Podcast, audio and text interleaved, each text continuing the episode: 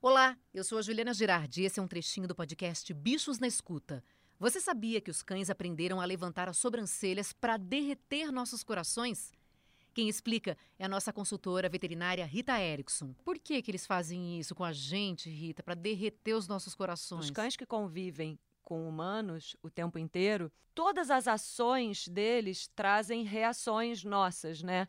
E eles vão aprendendo 24 horas por dia, em todas as interações, o que, que eu faço que gera uma reação que é boa para mim, que me interessa, que eu quero que repita, o que, que eu faço que ou não gera reação nenhuma, ou até acontece alguma coisa que eu não gosto muito. E essa mexidinha de sobrancelha, aquela aquela parte branca do olho que aparece, aquela carinha de tadinho, né? Aquela carinha de uhum. pidão ao longo da, da evolução e da adaptação dos cães junto aos homens, aos seres humanos, eles foram aprendendo que eles conquistam e conseguem muitas coisas com aquela carinha.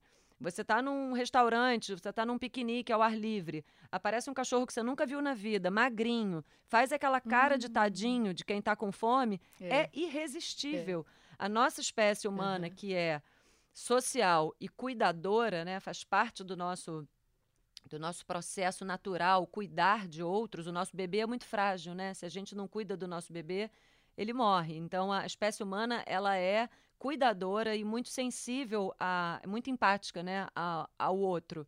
Então, ao longo do tempo, os cachorros eles são a única espécie que fazem essa carinha especial para nos derreter. O gato ele tem mais ou menos uma cara de paisagem o tempo inteiro. O cachorro de canil o cachorro que não vive ali ao redor de uma mesa, não está toda hora junto com uma família, ele não usa tanto essa expressão, porque isso não, não, não, não faz diferença na vida dele, né? Então, mais uma prova da evolução adaptativa aí do, dos cães nessa relação com os homens, de confiança absoluta, que às vezes até é desfavorável para eles, né? Porque tem muita gente que faz um monte de maldade e o cachorro não imaginaria que, que a gente seria capaz, né, claro. de fazer uma coisa assim. E então é uma coisa que vem já de muito tempo que eles foram aprendendo. É para ganhar comida, então.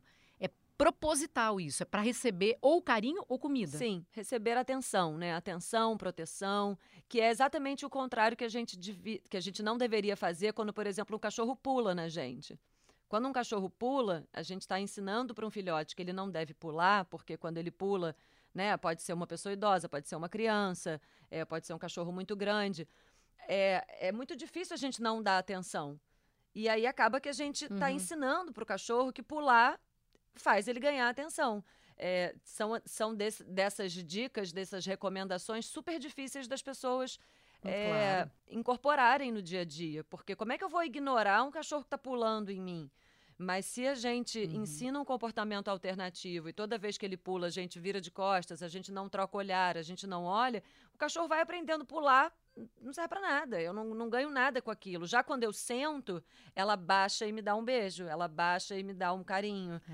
Então, mas isso tudo foge um pouco da nossa natureza, né? De, de, de responder imediatamente aquele, aquele chamado por atenção.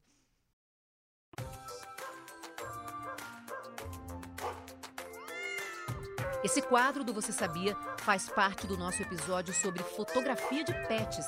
O fotógrafo Johnny Duarte, que trabalha com fotografia de animais há 30 anos, deu várias dicas para tirar a melhor foto. E a Taiga, da equipe de esportes eletrônicos Loud, falou das fotos que tira junto com a cachorrinha Scar, que tem quase 5 milhões de seguidores. Escuta o nosso episódio completo.